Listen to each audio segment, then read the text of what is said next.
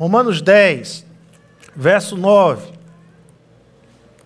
Um texto que a gente cita muito, mas às vezes a gente cita só a primeira parte desse texto. 10, 9. Romanos 10, 9. Se você confessar com a sua boca que Jesus é Senhor, e muitas vezes a gente só lembra dessa primeira parte. Né? Como é que eu sei que uma pessoa é cristã? Se você confessar com a sua boca que Jesus é Senhor, lembrando que naquela época de Paulo, chamar Jesus de Quírios, chamar Jesus de Senhor, era uma afronta a César. Você tinha severas implicações de reconhecer que Jesus é Senhor. Talvez hoje a coisa ficou meio que solta, menos amena, mas o peso de chamar Jesus como Senhor no primeiro século era tremendo. Era você estar dizendo que você é contra a, a, a identidade do imperador César. Ele não é Senhor, o Senhor é Jesus. Mas o texto ele continua, ele não para por aí. Havia duas coisas importantes para a igreja cristã primitiva reconhecer que alguém era cristão. Primeiro, confessar Jesus como Senhor. Isso tinha um peso ah, social enorme. Mas a outra parte do texto diz assim: ah, e crer em seu coração, ou seja, na sinceridade, que Deus o ressuscitou dentre os mortos, será salvo. Não era apenas reconhecer que Jesus é Senhor, mas é crer no seu coração com toda sinceridade que Jesus vive, que Jesus ressuscitou, que Deus o ressuscitou dentre os mortos. A ressurreição é um pilar central do cristianismo. Se você tem dúvida com relação à ressurreição, se você é cético com relação à ressurreição, e por isso que o tema hoje é a ressurreição, a resposta ao ceticismo, ah, eu espero que você saia hoje ah, abraçando a ressurreição e não mais o ceticismo. Terceiro e último texto, João 11, 25. E aí sim, uma frase do próprio Senhor Jesus Cristo. Disse-lhe Jesus: Eu sou a ressurreição e a vida. Aquele que crê em mim, ainda que morra, viverá. Eu sou a ressurreição e a vida. Aquele que crê em mim, ainda que morra, viverá. Esses três textos nos apontam, é, independente de como você crê em Jesus, de qual a motivação que você a, segue Jesus Cristo, esses três, esses três textos que nós lemos nos aponta que ah, se você não crê na ressurreição, significa que, ou se você ainda tem dúvida com relação à ressurreição de Jesus, significa que você não entendeu a realidade de Jesus. Que você não sabe ainda qual é a realidade de Jesus Cristo. Isso significa dizer que você não entendeu o Evangelho de Jesus. Isso significa dizer que você ainda não passou pela experiência de conversão. Todo aquele que se converte ao Senhor Jesus, ele entende, ele sabe, ele tem convicção de que Jesus vive. Ele não tem dúvida da ressurreição. Não tem dúvidas. Às vezes, algumas pessoas têm me procurado quando a gente fala de ressurreição e têm dito assim: olha, eu tenho sérias dificuldades com esse aspecto do cristianismo. Eu gosto do ensino de Jesus. Eu acho que Jesus, aqui na terra, foi o cara que mais falou de amor e que melhor falou de amor. Eu gosto dos princípios cristãos, todos eles, mas quando você vem com a questão da ressurreição de alguém que morreu e no terceiro dia ressuscitou, voltou a estar vivo e lá ali entre nós, com testemunhas, eu tenho dificuldades de entender essa parte das Escrituras que diz que muitas pessoas viram Jesus depois de morto, ressurreto. Eu costumo responder essa pergunta com: se Jesus ressuscitou dos mortos, se é uma verdade e se Jesus ressuscitou dos mortos, então tudo que Jesus diz tem valor. Tudo que ele diz tem valor e é verdadeiro. Agora, se Jesus não ressuscitou dos mortos, por que você, por que você perder tempo ouvindo Jesus? Se Jesus não ressuscitou dos mortos, então Jesus ele é mais um, um homem bom que viveu na terra, um líder que ensinou coisas bonitas aqui na terra. Um, um radical, um revolucionário, que levantou multidão de gente uh, e com o ensino dele conquistou muitas pessoas. Muitas pessoas. Mas a pergunta na qual tudo gira não é saber se você gosta dos ensinamentos de Jesus ou não. Não é saber se você acha os ensinamentos de Jesus bonito e proveitoso para a vida ou não. A pergunta que gira tudo é se ele ressuscitou dos mortos ou não. Se de fato ele ressuscitou dos mortos ou não. Quando eu leio as Escrituras e olhando para as Escrituras, lendo Atos, lendo as cartas de Paulo, de Pedro, de João, quando você vai se deparar com essas cartas, com o livro de Atos que conta o início da história da igreja, ah, o que você vê são que os primeiros cristãos, os cristãos da igreja primitiva, eles tinham convicção de que Jesus ressuscitou. Eles não tinham dúvidas disso. Não, não, não, não, havia na mente deles nenhuma dúvida, porque eles se depararam com Cristo ressurreto. E aí eles podiam dizer: olha, não importa as espadas de Roma, não importa quantos açoites nós vamos levar, não importa o sofrimento nessa terra, porque se Jesus ressuscitou e ele ressuscitou, nada importa, porque tudo vai passar e o que vem é o melhor para nós.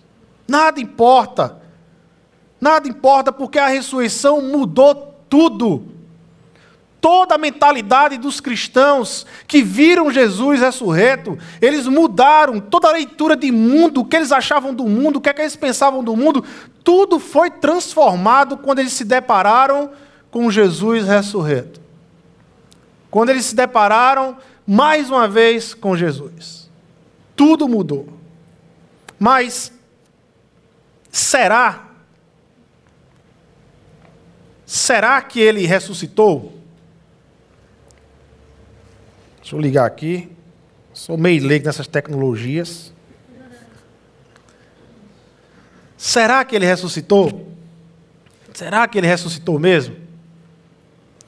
Quando nós mergulhamos na história da primeira Páscoa, naquele domingo, os relatos que encontramos nos quatro evangelhos, os relatos finais nos quatro evangelhos, João, Marcos, Lucas e Mateus, ah, nós nos deparamos com uma estranha história, com uma estranha Páscoa. Não era mais, as, não era mais a, a, a Páscoa dos judeus. É, é, era uma história totalmente estranha, porque era uma história única. Única no mundo. Você já se deparou com uma história única no mundo? Difícil de acreditar. Ah, eu só acredito porque eu vi, pastor. Eu já, já peguei várias situações de pessoas dizendo isso. Olha, eu, eu, eu, eu, era eu não conseguia imaginar aquilo acontecendo. Eu só acredito porque eu vi a coisa acontecer. Por que as pessoas dizem isso? Porque aquele, aquele, aquele relato, aquela pessoa está relatando algo que ela foi a primeira e única vez que ela viu aquilo acontecer na terra, na frente dela. Ela nunca imaginava. Então ela relata: olha, eu, eu só acredito porque eu vi. Só acredito porque eu vi. Mas o problema da Páscoa é que a Páscoa ela não acontece, a Páscoa ela não acontece num mundo metafísico a Páscoa ela não acontece numa realidade, ah, numa outra dimensão, e que a gente pudesse dizer, olha, tudo isso aconteceu numa outra dimensão, então ah, ah, ninguém pode provar, não, você não pode ir atrás de prova, de evidências, porque não tem, não. Mas a grande questão da Páscoa é porque a Páscoa é um episódio histórico. A Páscoa aconteceu no nosso espaço, no nosso tempo, na terra. A ressurreição de Jesus aconteceu com testemunhas, com pessoas que viram, com pessoas que relataram em documentos que deixaram documentos posteriores a serem lidos, os evangelhos. Então a grande questão da Páscoa, a grande luta da Páscoa é porque ela é um episódio histórico. E por ser um episódio histórico, ela vai exigir a, a, uma defesa. Ela vai exigir uma compreensão, ela vai exigir que a Páscoa, a, a, a beleza, você crê na ressurreição, mas que evidências você tem para crer nisso? Que evidências, que fatos históricos, que documentos você tem para defender essa realidade que é única, que não existiu, que você não tem nenhum outro parâmetro no mundo, na história das civilizações, você não tem nenhuma outra história que alguém ressuscitou. Não existe essa história.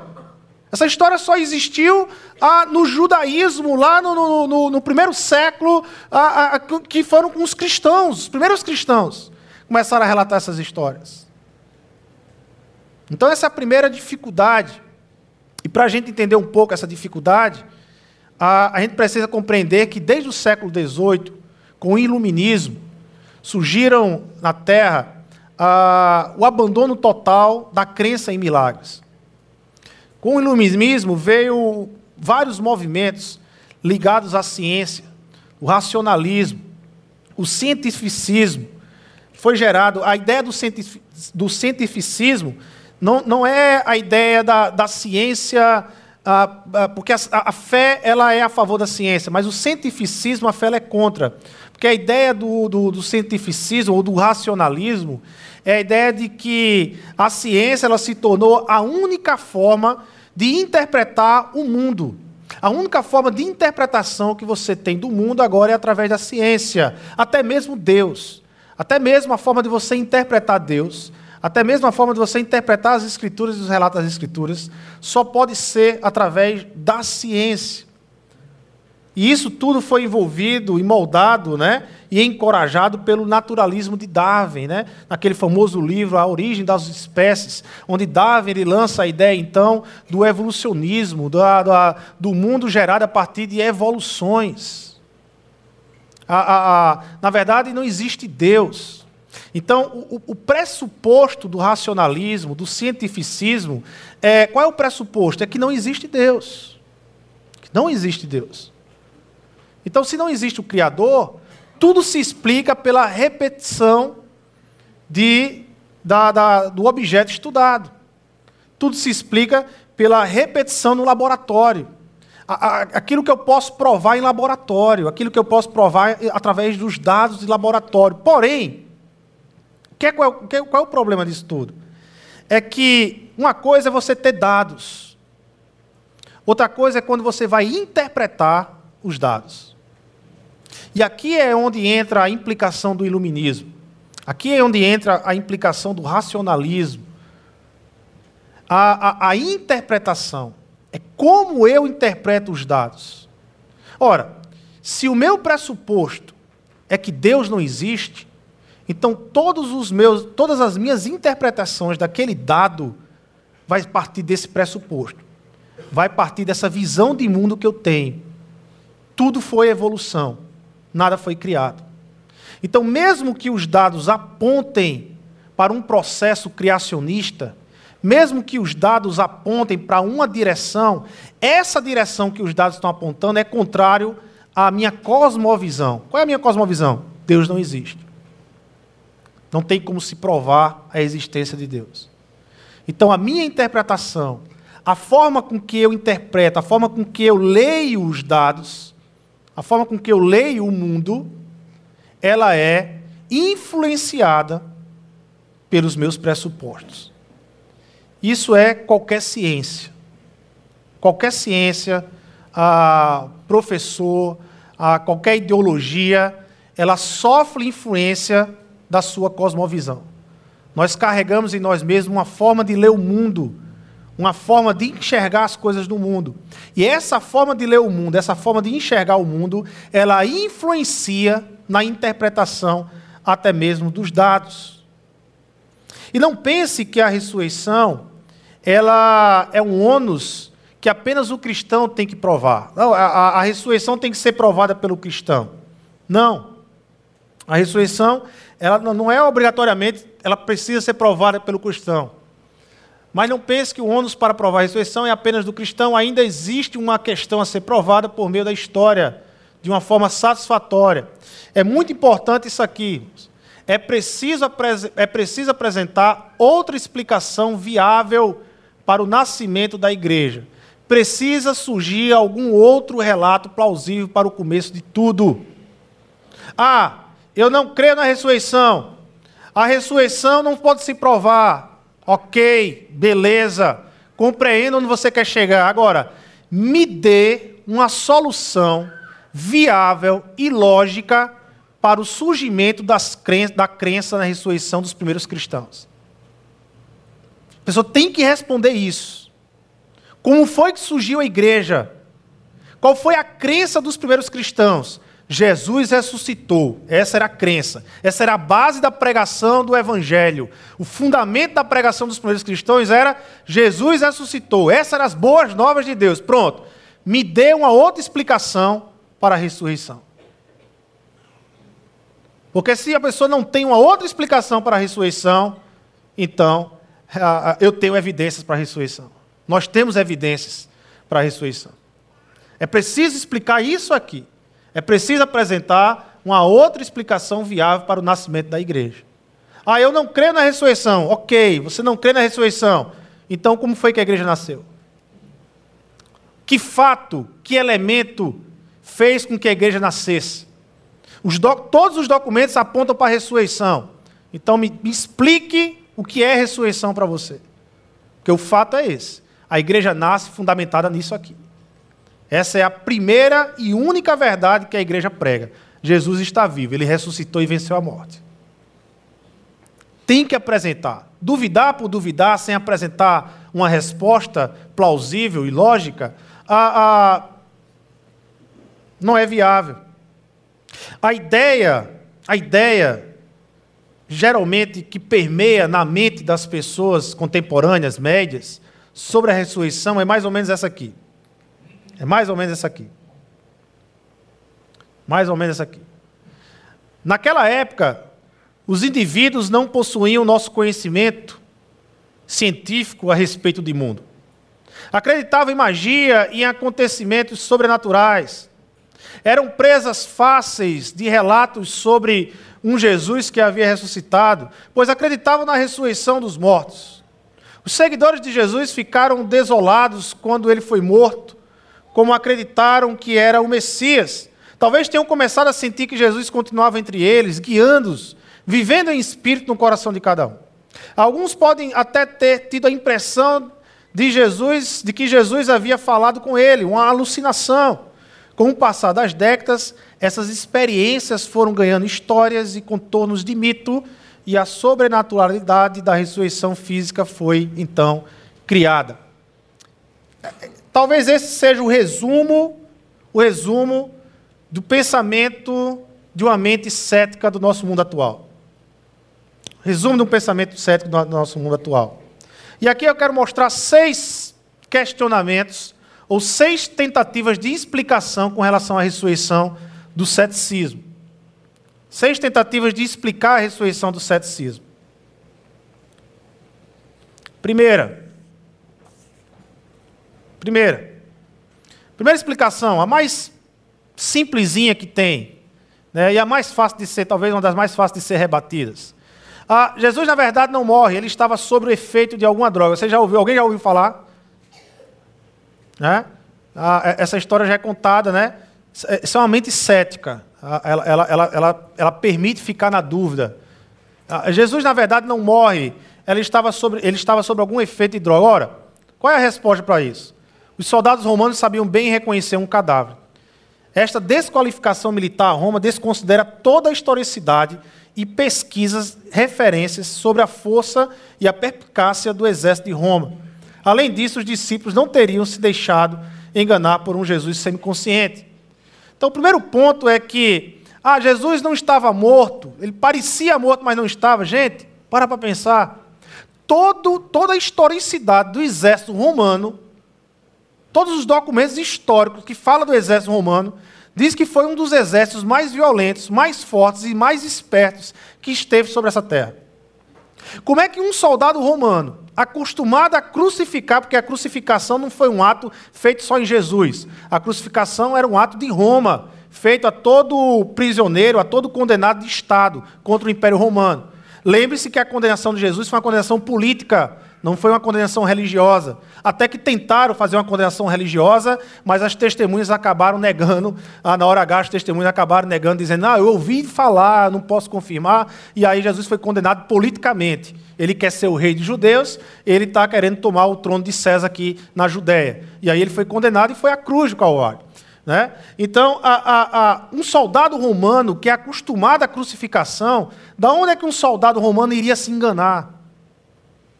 Não é lógico isso.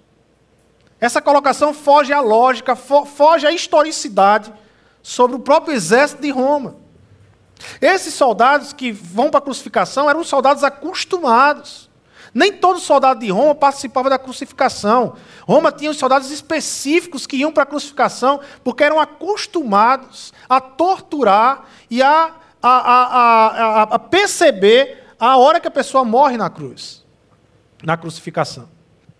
Então, isso aí é, é negar a historicidade, é relevar o conhecimento de cada soldado, de cada soldado daquele que tinha sobre morte.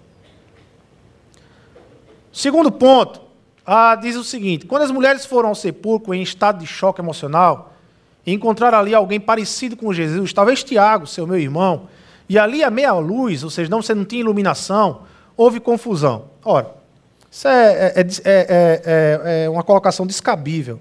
Né? Ela podia até confundir no início. Mas logo depois ela ia saber que não era Jesus. Ela não ia manter a história de que Jesus ressuscitou. Ela não ia manter essa história.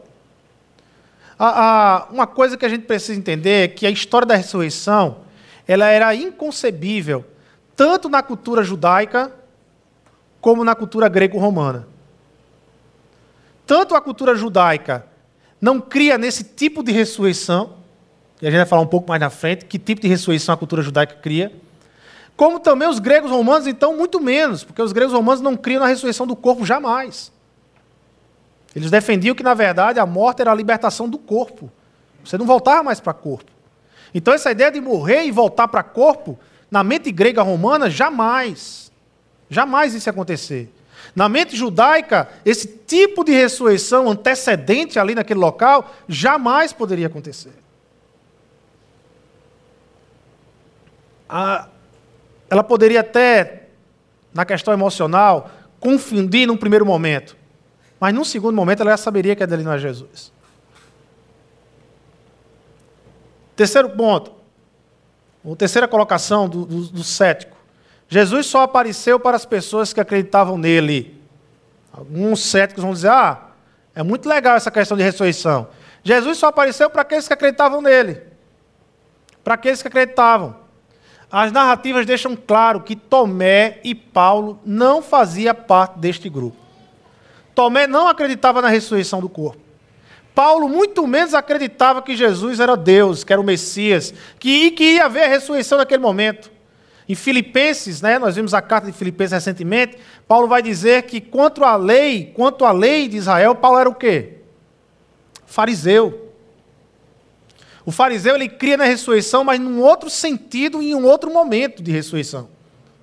É tanto é que Paulo persegue. No início da sua caminhada em Atos, você vai ver Paulo perseguindo a igreja. Por quê? Porque blasfemava. O que, é que a igreja blasfemava? O que era blasfêmia para Paulo? Que Jesus havia ressuscitado. Era grande blasfêmia. Então, essa ideia de que, ah, ah, na verdade, depois da morte de Jesus, Nenhum dos seus seguidores acreditavam que ele fosse Messias, muito menos que fosse divino. Pega os relatos do, dos evangelhos. Depois da morte de Jesus, você vai ver algum discípulo de Jesus esperando ele ser ressuscitado. Você percebe isso nos relatos? Você não tem um relato de um discípulo que estava esperando ele aparecer no terceiro dia. Todos haviam já desistido da caminhada. Todos estavam, uns, foram pescar, outros ainda estavam unidos e chorando luto. Mas ninguém estava esperando Jesus aparecer. Ninguém. A ressurreição foi um fato único na história. Não havia nenhuma expectativa para isso naquele momento. Certo? Então, essa ideia de que Jesus apareceu só para os que acreditavam, não. Jesus apareceu para Tomé e Paulo, que não acreditavam na ressurreição. Certo? Outro. Quarto colocação. Os relatos sobre a morte e ressurreição de Jesus são tendenciosos. Né? Esse é o mais comum.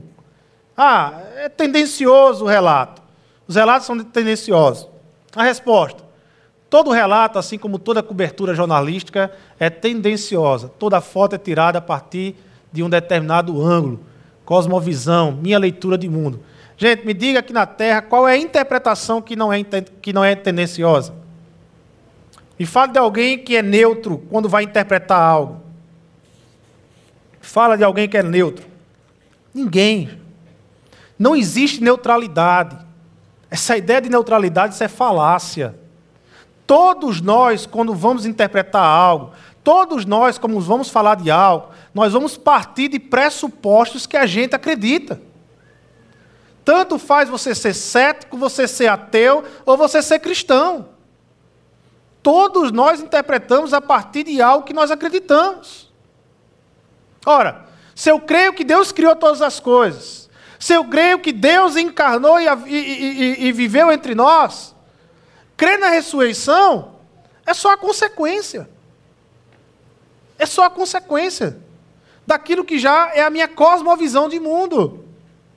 Qual é a minha explicação para a maldade no mundo? Qual é a minha explicação para que tanta maldade no mundo? Porque o mundo que nós vivemos não é o mundo perfeito que Deus criou, mas é um mundo caído. A explicação é a queda. O que nós vivemos e que nós experimentamos hoje é a queda. Esse relacionamento com o mundo caído. Não um mundo perfeito, mas um mundo caído. E isso gera tensão. Gera tensão na vida. Gera tensão na igreja. Por quê? Porque os valores. Nós carregamos valores do reino, nós começamos a nos transformar e nos tornar cada vez mais a, a, a, próximos da, do, do ideal de Deus, numa caminhada próxima ao ideal de Deus, mas nós vivemos num mundo que é caído. E isso causa tensão. É o que Jesus fala: no mundo tereis aflições. É comum as pessoas terem visões de pessoas muito amadas que morreu. Na, é, naquela época, é, a, um judeu sabia muito bem o que era alucinação. Ele sabia muito bem o que era alucinação. Né? Era, é, eles sabiam, não, não era uma coisa incomum. Eles não foram pegos de surpresa. Eles sabiam muito bem o que era alucinação. Eles poderiam dizer que era o anjo. Eles poderiam dizer que era o espírito de Jesus, como disseram que era, como João Batista tinha o espírito de Elias. Eles poderiam dizer que era um fantasma. Muitos judeus acreditavam em fantasma. Então eles poderiam dizer, os gregos acreditavam também em espírito. Então eles podiam dizer que era espírito. Nunca, nunca eles poderiam dizer que Jesus estava ressuscitado. Eles tinham várias formas de explicar o, o, o que eles viram ali. Mas eles preferiram explicar dizendo que Jesus ressuscitou. Vocês estão entendendo? Eles tinham várias maneiras que eram aceitas na cultura judaica e na cultura grega. Por exemplo, a, a gente não viu Jesus, mas a gente viu o Espírito de Jesus ali. Era aceito entre os judeus.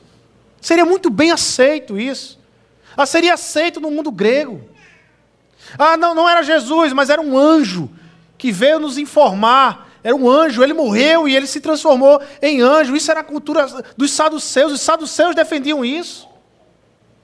Os saduceus defendiam a ideia de que quando você morria aqui na terra, alguns judeus se transformavam em anjos de Deus.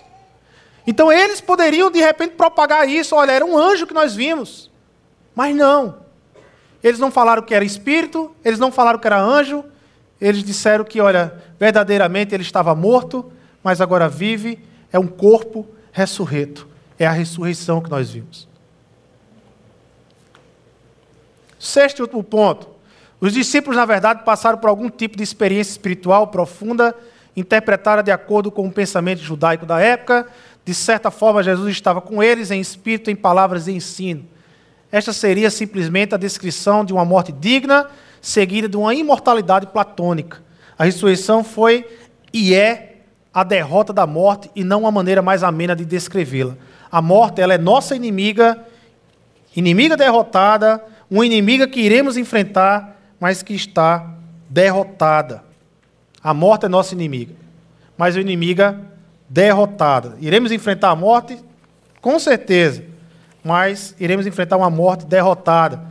1 Coríntios 15, 25 a 27, o apóstolo Paulo diz: Por quem convém que reine até que haja posto a todos os inimigos debaixo de seus pés. Ora, o último inimigo que há de ser aniquilado é a morte porque todas as coisas sujeitou debaixo de seus pés. O único inimigo que será aniquilado, então, portanto, é a morte. Agora, evidências de um veredito. Evidências que pedem um veredito. Agora, o que, o, que, o que é que cerca a ressurreição de evidências históricas? Primeira evidência: a ausência de referências bíblicas nos relatos da ressurreição nos quatro evangelhos. Gente, quando você lê os quatro evangelhos, até na morte de Jesus, os discípulos, quando vão relatar, eles fazem referências ao Antigo Testamento. Muitos deles vão usar o Antigo Testamento para fundamentar a ideia. É como se ele quisesse amarrar. Olha, a morte de Jesus aconteceu, mas isso aqui já era profetizado, viu? Então ele amarrava a morte à profecia. Você sabe qual é o único relato na, na obra de Jesus Cristo que os discípulos não conseguem trazer nada do Antigo Testamento para fundamentar? A ressurreição. O que é que isso tem a ver com, com, com, com a proposta de, de, de fato, de evidência? É porque quando você vai ver os escritos de Paulo, lá em Coríntios, em Colossenses, quando Paulo vai falar da ressurreição, Paulo vai citar Salmos, Paulo vai citar o profeta, Daniel. Ou seja, Paulo vai citar coisas do Antigo Testamento para fundamentar a ressurreição. Mas lá nos evangelhos, nos relatos dos evangelhos, os primeiros discípulos, os primeiros a verem a ressurreição, eles não citam relatos do Antigo Testamento. O que é que isso tem, quer dizer? Quer dizer que o relato da ressurreição é pré-paulino. Que o relato da ressurreição é mais antigo do que as cartas de Paulo. É o fundamento da igreja. É o início da igreja. Tanto é início que os discípulos eles não buscaram nenhum relato no Antigo Testamento. Eles simplesmente relataram o que viram. Eles não tinham uma outra analogia. Relato que viram. O que é que eu vi? Rapaz, eu vi que ele morreu na cruz, foi sepultado e no terceiro dia nós vimos ele. Os relatos antigos. Outro ponto. A presença de mulheres como testemunhas principais. Essa talvez seja mais conhecida. A gente sabe que no primeiro século, isso toda a história sabe que no primeiro século, as mulheres não eram, a, a, a, não tinham força de testemunho. Não eram pessoas que tinham força de testemunho. Muito, é, as mulheres não eram consideradas mulheres apologéticas, pudessem defender alguma coisa. Então, os, os, relatos dos evangelhos colocam que os primeiros testemunhos da ressurreição foram de mulheres. Os primeiros quem viu a ressurreição foi mulheres. Ora, se eu estou produzindo material e eu quero fazer propaganda disso, se eu estou inventando algo para propagar, se a ressurreição é algo inventado, era muito mais fácil para os discípulos dizer que os homens viram Jesus. Era muito mais fácil para os discípulos omitir essa questão. Não era nem mentir, era omitir. Não falar do encontro das mulheres. Não falar que as mulheres foram o primeiro a encontrar Jesus. Era muito mais fácil, era muito mais aceito no mundo judaico e no mundo grego. Mas eles relataram que as mulheres foram as primeiras testemunhas de Jesus. Foram as primeiras a ver Jesus ressurreto. Por que isso? Porque é a verdade. Porque eles relataram simplesmente o que aconteceu.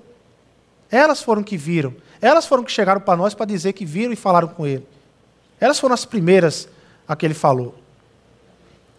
Terceira evidência: o modo como Jesus é retratado nos evangelhos pós-ressurreição. Gente, isso é muito importante. Ah, muitos revisionistas alegam que a ressurreição é narrada sobre meditações a partir das escrituras do Antigo Testamento ou uma experiência de iluminação interior. Ora, se partíssemos desses pressupostos, ah, os evangelistas teriam revelado um Jesus como uma estrela que brilha em Daniel. Daniel vai dizer que ah, o Messias, aquele que virá, é como uma estrela da manhã, estrela que brilha. Talvez eles usassem esse, esse tipo a, a, a, de tipologia do Antigo Testamento, que relata o Salvador, ou talvez algo mais espiritual, como um anjo. Os judeus acreditavam em anjo. Os judeus acreditavam que quando pessoas morriam, como essas pessoas eram muito boas aqui na terra, judeus, se transformavam em anjos do Senhor. Então era muito mais fácil dizer: olha, ele agora é um anjo do Senhor que aparece para nós, é um anjo. Não, não. O modo como Jesus ele é retratado nos evangelhos é como uma pessoa. Maria confunde Jesus ressurreto com quem? Com um jardineiro. Maria acha que está conversando com um jardineiro do túmulo, lá da jardinagem. Os, os discípulos de Emaús então, vai, vai, contar o relato conversando como se estivesse conversando com uma pessoa. O que os evangelistas eles retratam Jesus pós-ressurreição como uma pessoa, como um corpo mesmo. Alguém que tem corpo, que senta para conversar na beira do mar, que come um peixe assado, que bate papo. Eles não relatam nada, eles não espiritualizam nada sobre Jesus. É corpo ressurreto. Eles não queriam, não, não foi uma experiência interior, sabe? Não foi um algo que foi uma experiência interior nos discípulos. Não, eles viram Jesus vivo. Viram Jesus vivo. Quarta evidência: os sepulcros judaicos, especialmente dos mártires, eram transformados em santuários. Isso era uma atitude comum e cultural entre os judeus. Esses sepulcros de mártires, de pessoas que morriam por alguma causa, causa judaica, eram transformados em verdadeiros a, a, a santuários de visitação. De, a, você não tem isso, não, você não tem nenhum relato, nenhum relato histórico, nenhum documento que relata que o túmulo de Jesus se transformou em santuário. Nenhum. O natural e o cultural era que esses discípulos estivessem ali todos os dias, ou talvez no domingo, ou no dia, principalmente no dia que mataram ele, na crucificação. Ah, o natural e o cultural e o mais lógico é que esses discípulos estariam indo ao túmulo de Jesus. Transformar o túmulo de Jesus num santuário, num local sagrado. Era natural e comum entre os judeus. Você não tem nenhum relato que isso aconteceu. Por quê? o túmulo estava vazio. Você não tem corpo. Você não tem túmulo. Você não tem porquê estar indo a um túmulo se você não tem corpo.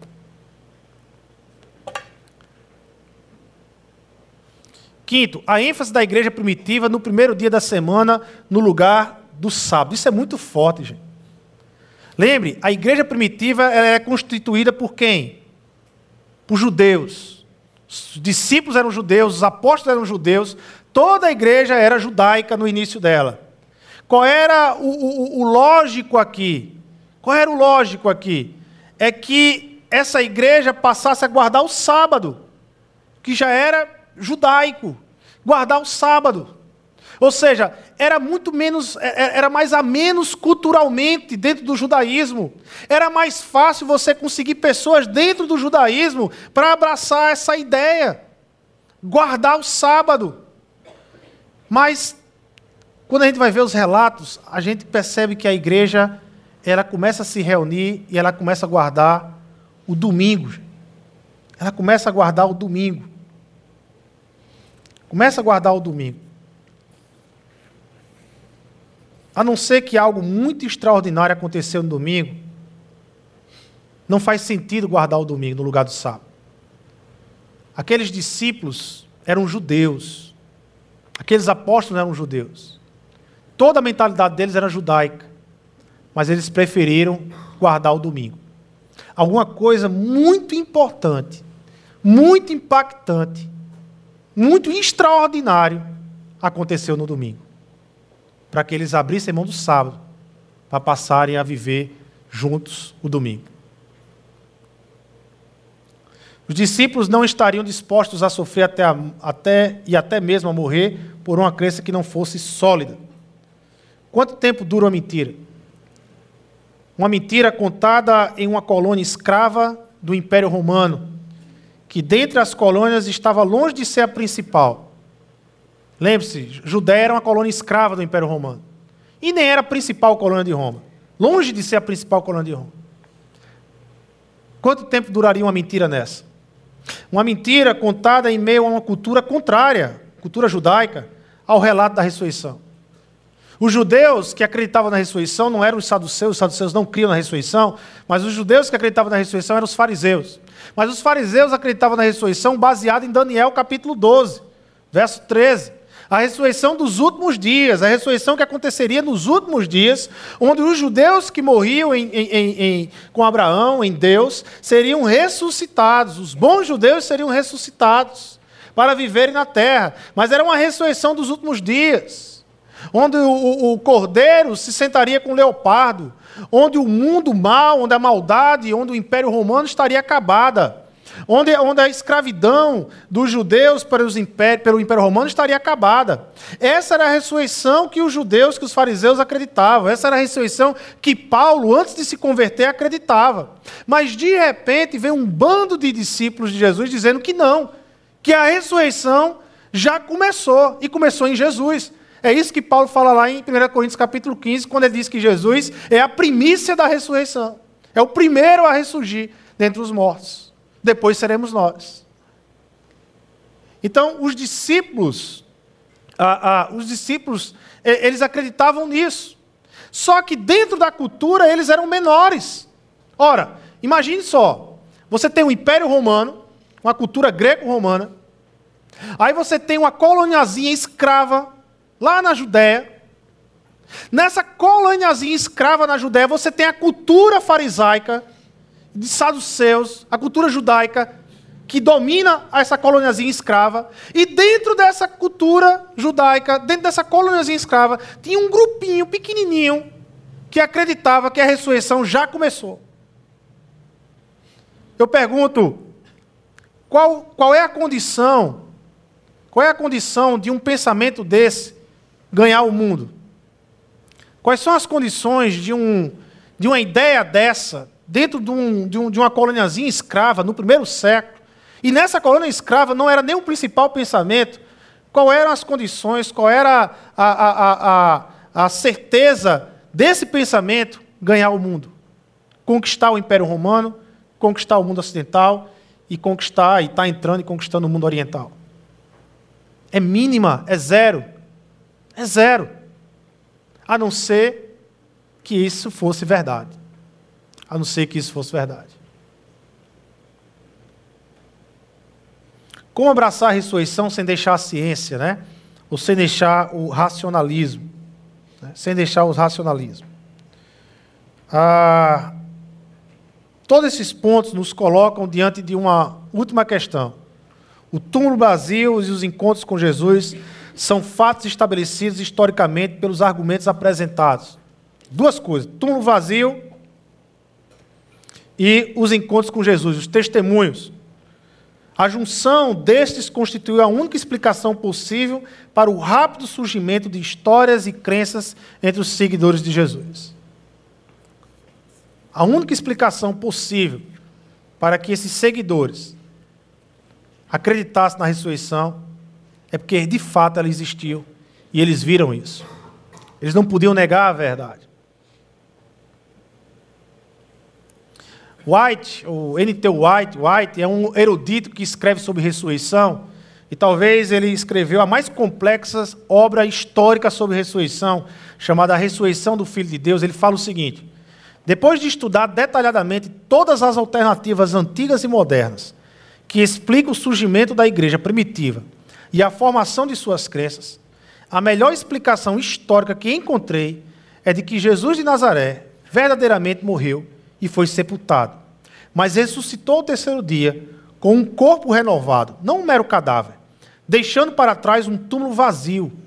Este novo corpo tinham características que ninguém poderia esperar e imaginar, mas que provocariam mudanças significativas na mente das pessoas que se deparavam com ele.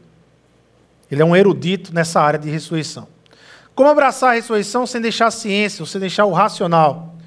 Ah, diante de tantas evidências históricas e culturais, como podemos abraçar então a ressurreição sem deixar de ser um cientista, um historiador, ou sem deixar a nossa racionalidade, porque Deus nos fez com mente para pensar.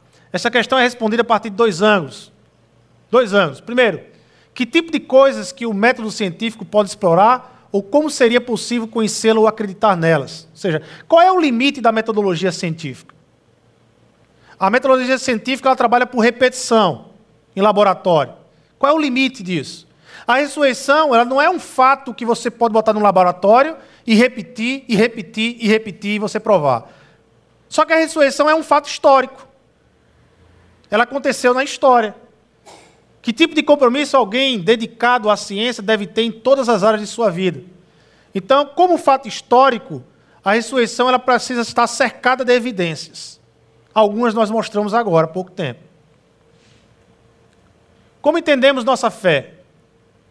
Veja só, ainda voltando para aquele outro slide, um cientista ele é capaz de provar através da repetição no laboratório, que uma pulga ela não pode pular até a lua. Ele vai botar 100 vezes aquela pulga para pular e ela não vai chegar na lua. E aí ele vai chegar à conclusão de que pulga pula alto proporcionalmente, mas não pode chegar à lua. Mas um cientista, ele pode tratar o amor que ele tem pela esposa, ele pode ler cientificamente. Ele pode colocar isso num laboratório e fazer repetidas vezes até ele chegar à conclusão de que a esposa dele o ama. O cientista, ele pode provar cientificamente ah, que uma música, seja lá qual que ele goste, mas uma música é bela. Ele pode levar a música para o laboratório, escutar várias e várias vezes e provar uma metodologia de que aquela música é bela? Não. Por quê? Porque esse tipo de crença está, está cercado por uma cosmovisão. É o gosto dele, a forma dele, como ele pensa, como ele age, vai influenciar na interpretação daquilo. Então, nem tudo a ciência responde. Nem tudo a ciência vai responder. Como entendemos nossa fé? A fé no Jesus ressurreto transcende, mas ao mesmo tempo inclui o conhecimento histórico e científico. Ela transcende, ela não fica só no conhecimento histórico e científico. Ela transcende, mas ao mesmo tempo ela inclui. Ela não nega, está cercado de evidências. Uma evidência, é, é, me explique o túmulo vazio. Se o túmulo está vazio, tem que ter ossário. Nunca foi achado o ossário de Jesus que era natural, né? O, o, o, sepultamento de um judeu, ele passava um tempo no túmulo, depois o osso era recolhido, era colocado no ossário, e esse ossário então era guardado. Nunca foi encontrado o ossário de Jesus. Você tem que ter uma explicação desse túmulo vazio. Mas, ao mesmo tempo, histórico científico. Não é uma fé cega que lança fora toda a ciência e história. Não é. Antes é uma fé que, como acontece com todo modelo do conhecimento, se define pela natureza do objeto. Gente, isso aqui é o princípio de toda metodologia científica. Toda metodologia científica, o princípio é esse. Ah, o meu conhecimento, aquilo que eu vou dizer, se define pela natureza do objeto.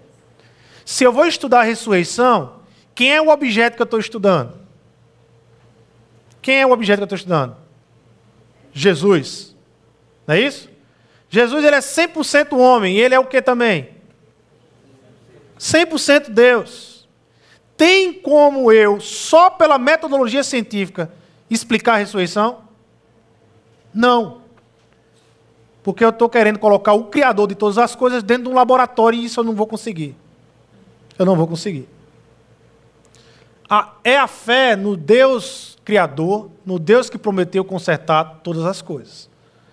Ou seja, nós acreditamos num Deus que criou todas as coisas num Deus que prometeu consertar todas as coisas e a partir de Cristo está consertando. Certo? A partir de Cristo está consertando. Abra suas Bíblias para a gente concluir. João 20, e aí eu quero chamar já o pessoal do louvor. João capítulo 20. Então, gente, esse domingo e o próximo domingo é essa pegada de aula mesmo, certo? De aula sobre ressurreição cercado de evidências. Nós colocamos seis objeções do ceticismo e nós colocamos algumas evidências. João capítulo 20.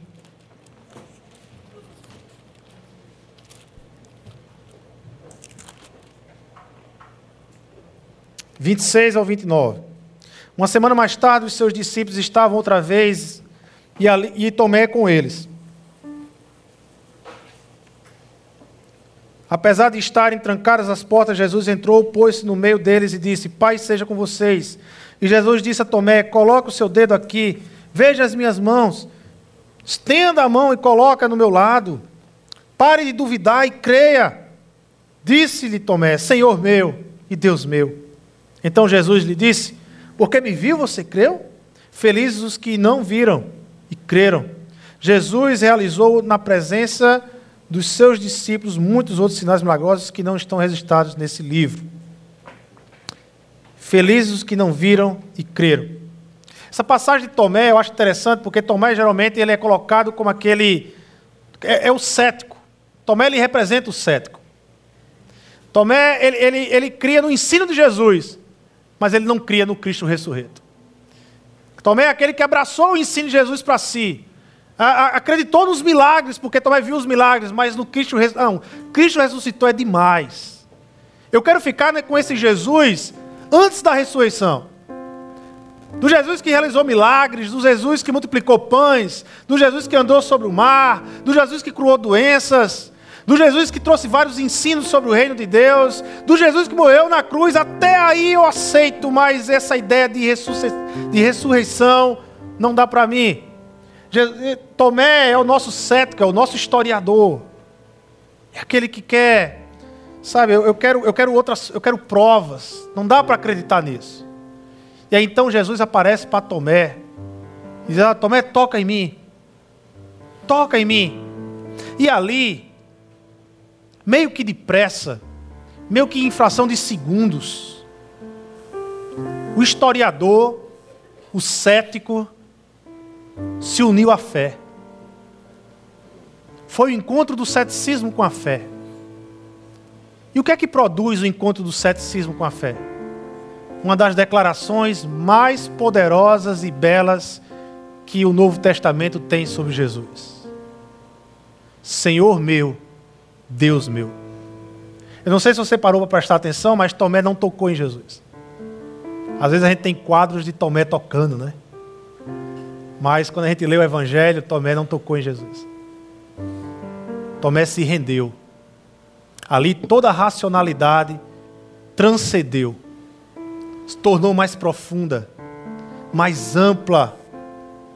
Tomé passou a enxergar o mundo não a partir com as lentes que ele tinha antes, mas ele reconheceu Jesus como o criador do mundo, aquele que criou todas as coisas, aquele que é merecedor de toda adoração, porque ele venceu a morte. Ele venceu a morte. A ressurreição, aquilo que nós cremos, irmãos, acredite, ela é cercada de evidências. Não somos nós que precisamos provar que Jesus ressuscitou, mas é o mundo que precisa dar uma outra explicação lógica e racional para o início da nossa fé. Enquanto o mundo não responde, 150 anos do iluminismo para cá, nunca respondeu, nunca conseguiram, muito pelo contrário, está se desfazendo ah, os pilares do iluminismo, está se desfazendo os pilares do naturalismo. É cada vez mais forte, é cada vez mais evidente que esse mundo tem um Criador. É cada vez mais próximo que Jesus e que o mundo vai se render de que Jesus ressuscitou. Porque a academia não crê. Por que as pessoas não querem crer na ressurreição? Por que a academia não quer crer na ressurreição? Porque os cientistas pós-modernos, iluministas, racionalistas não querem crer na ressurreição, porque crer na ressurreição implica em mudanças reais. A ciência há 150 anos se baseia no mundo sem Deus. Mas crer na ressurreição significa refazer toda a ciência, rever todos os processos científicos, todos os processos científicos, geográficos, biológicos, químicos, físicos, tudo tem que ser revisto. Por quê? Porque existe um Criador. Ele viveu entre nós e ele venceu a morte. E nós precisamos reinventar toda a ciência a partir desse fato que é real. É por isso que o mundo ele bate de frente, porque não é uma simples guerra, não, irmãos. É uma guerra de cosmovisões. A igreja, a nossa cosmovisão é bíblica. É bíblica. É aquilo que a Bíblia diz. A forma da gente ler o mundo, a forma da gente enxergar o mundo é bíblico. O mundo lá fora, o cético, o ateísmo, a forma dele ler o mundo é sem Deus, é sem Criador. E aí nós temos uma grande batalha de cosmovisão. Mas graças a Deus, porque a nossa fé, ela não é um salto no escuro, não. A nossa fé ela tem racionalidade, ela tem história, ela tem começo, ela tem meio, mas nós sabemos que ela vai ter um fim. Em nome de Jesus. Vamos orar? Senhor Deus e Pai, nós queremos te agradecer, porque tu és o Deus transformador. Há tantos mil anos atrás, o Senhor criou todas as coisas, trouxe à existência tudo que nós enxergamos aqui: a flora, os animais, os seres humanos toda a natureza, tudo foi criado pelo Senhor. Mas nós damos graças ao Senhor, Porque na ressurreição do nosso Senhor Jesus Cristo, o Senhor apresentou a nova criação. Uma criação ainda maior, ainda mais poderosa, porque é a que vence a morte, a eterna. E um dia todos nós iremos experimentar da derradeira Páscoa, quando receberemos um corpo novo. Mas enquanto isso, como igreja, quando estamos aqui, Senhor, nós nos alegramos porque a cada dia, a cada semana, a cada mês, a cada tempo que se passa em nossas vidas, nós experimentamos um pouco mais dessa Páscoa, dessa transformação, dessa renovação que vem de dentro para fora, que é gerada em nós. Muito obrigado. Que venha, Senhor, que venha novos céus, que venha nova terra, pois é lá que nós queremos viver. É em teu nome, Jesus. A teu nome, Senhor. Ao Cristo que venceu é que nós oramos e te agradecemos. Amém, amém e amém. Vamos ficar de pé, irmãos. Vamos adorar o Senhor.